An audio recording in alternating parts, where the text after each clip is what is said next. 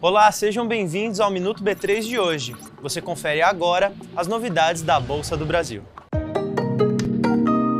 Você sabia que quando você compra uma cota de um único ETF, você investe em diversas empresas ao mesmo tempo?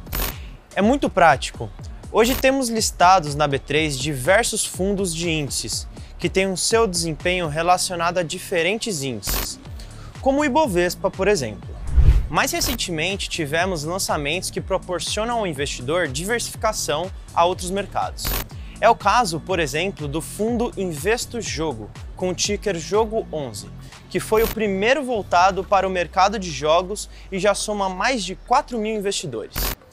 Os fundos de moedas virtuais também têm se tornado os queridinhos dos investidores.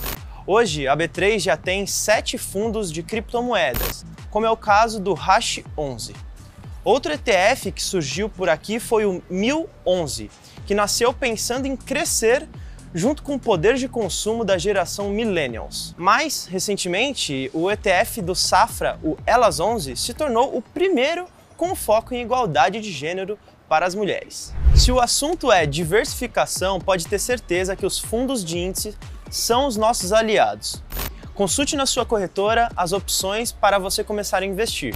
Se você tiver algumas dúvidas, acesse o nosso hub de educação. E o Ibovespa B3 fechou em queda de 0,69%, aos 116.146 pontos. A empresa com melhor desempenho no dia foi a Cogna, com alta de 4,49%.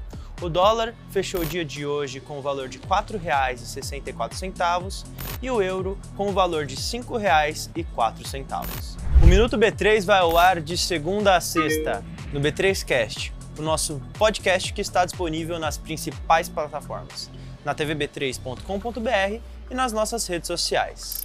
Boa noite, bons negócios e até amanhã.